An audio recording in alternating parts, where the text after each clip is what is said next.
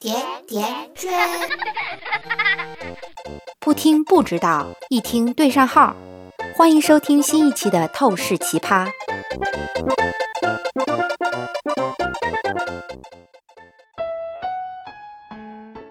当开始一份新的工作，搬到一个新的地方，你或者你的孩子进入新的学校时，你会积极的去融入环境中，或者你已经在公司安顿下来，过上了安逸的生活。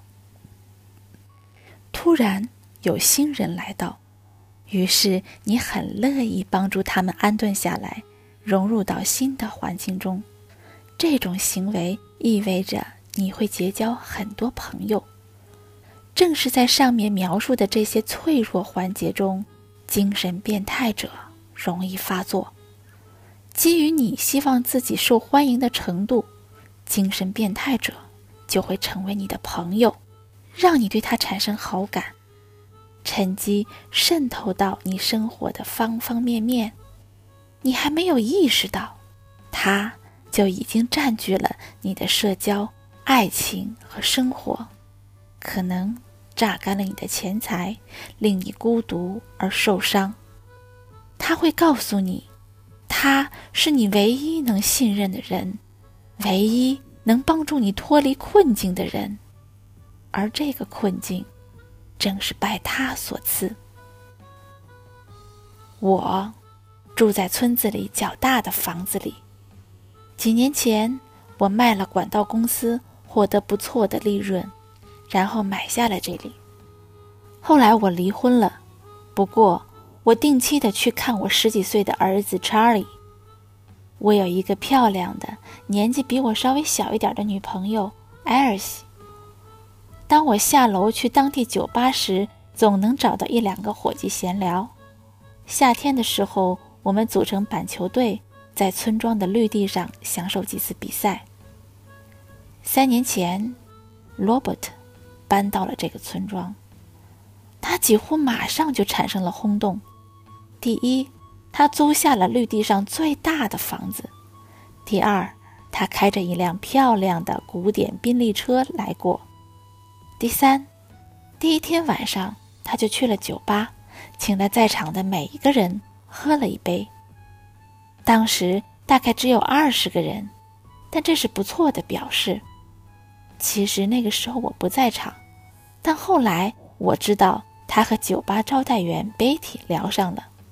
他不过就奉承了几句话，就把整个村庄的小道消息都套了出来，知道了谁是谁。谁对谁做了什么？因此，我想那天晚上他知道了我是当地的大人物。我第一次见到他是在夏日的庆祝会上，他介绍自己，递给我一杯飘仙酒。我不得不说，我马上就被他吸引了。他看起来年轻，举止文雅，穿着笔挺的亚麻西服。罗伯特告诉我。他是房地产投资商，搬到我们这里，因为这里还未开发。他只是租了房，因为他想先深入了解这里，再购买。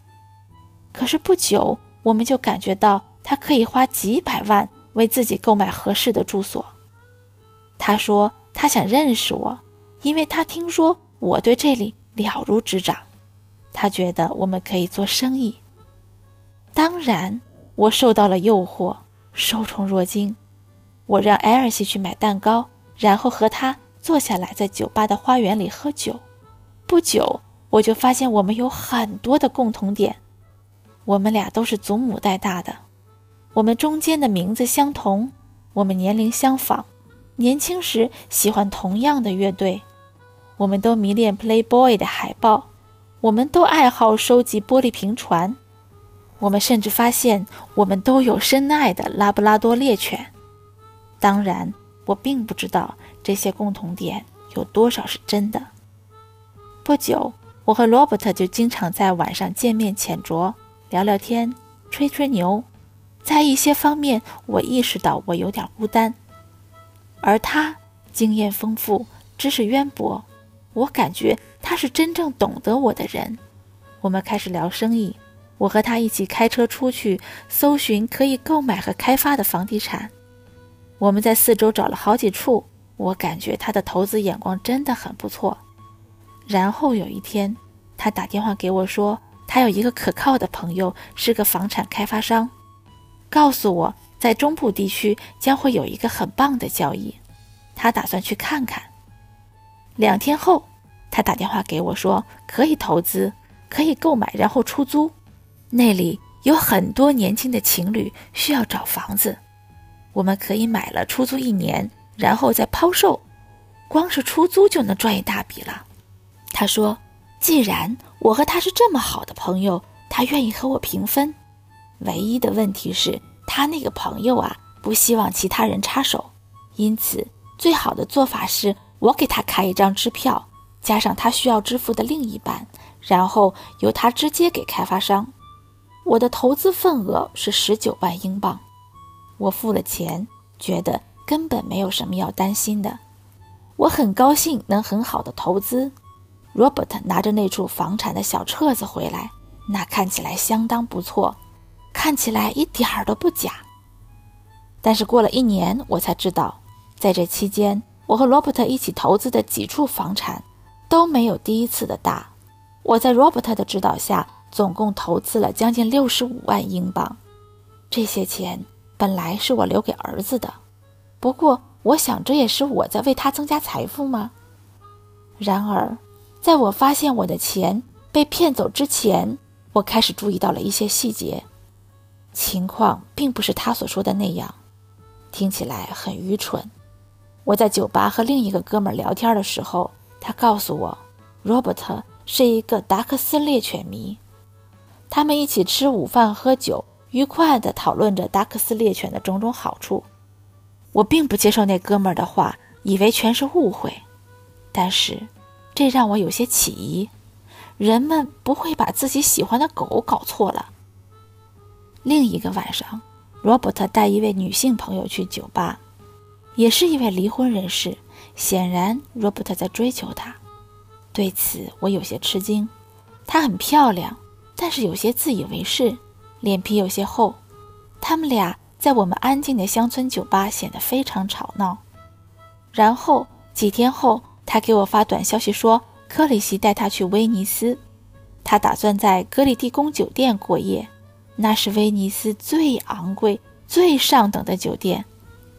我完全明白了，他喜欢把前夫的钱花在罗伯特身上，而他对享受这奢华的招待非常满意。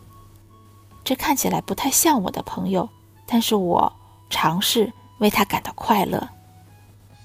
几个星期后，克里希搬进他的房子，我们不久就发现，他才是支付房租的人。然而，我们还是经常见面喝酒，尽管我们一起投资那么多次，我们却不常聊生意。罗伯特经常会给我讲他过去的事情，救生船，救人。周游世界，他追求过的美女，他暗示他结过几次婚，他没有聊太多科里希的事。事实上，如果他聊的话，我会有些不舒服。我们认识大约一年之后，罗伯特告诉我，他和科里希要去巴巴斯多待两周。我再也没有见到他。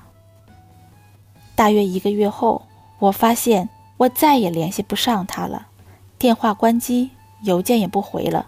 我不知道怎么了解我们一起做的交易，一切都是他处理的。最终，租给他房子的房产机构报警了。Robert 因大规模的诈骗遭到了通缉，而我只不过是其中的一名受害者。你会觉得我很傻，但是我还是不明白是什么令我不愉快，到底是丢了钱，还是失去了朋友？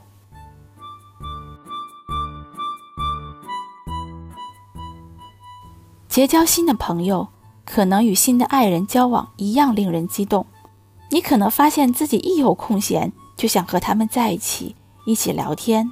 你兴奋地发现越来越多的共同点，你甚至会发现自己在为未来做打算。真正的好朋友不可多得，友谊甚至比婚姻来的还长久。那个特殊的人会知道你所有的秘密，会让你承认自己的失败，而不会批判你，还会支持你的目标。当然，精神变态者的友谊与上述完全不同，他们无法产生共鸣，除了自己，他们不会忠诚于任何人。不过，他们知道，他们需要让你相信，对你来说，他们是你最好的朋友。就像刚刚那个故事中，罗伯特知道如何让杰弗里感觉他遇上了真正的朋友。一他们有很多共同点。二，罗伯特迎合了杰弗里的虚荣，把他看作村里另一位头面人物。了解了当地信息，，Robert 更进一步请杰弗里帮忙，并最后又使他进行了财务投资。回想一下你的身边，是不是有一些人也有这样的行为呢？你感觉到了吗？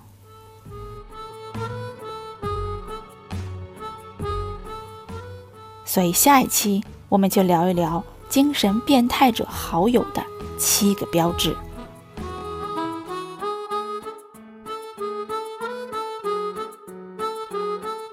关注微信公众号“甜甜圈伐木累”，做有趣的爹妈，养会玩的娃。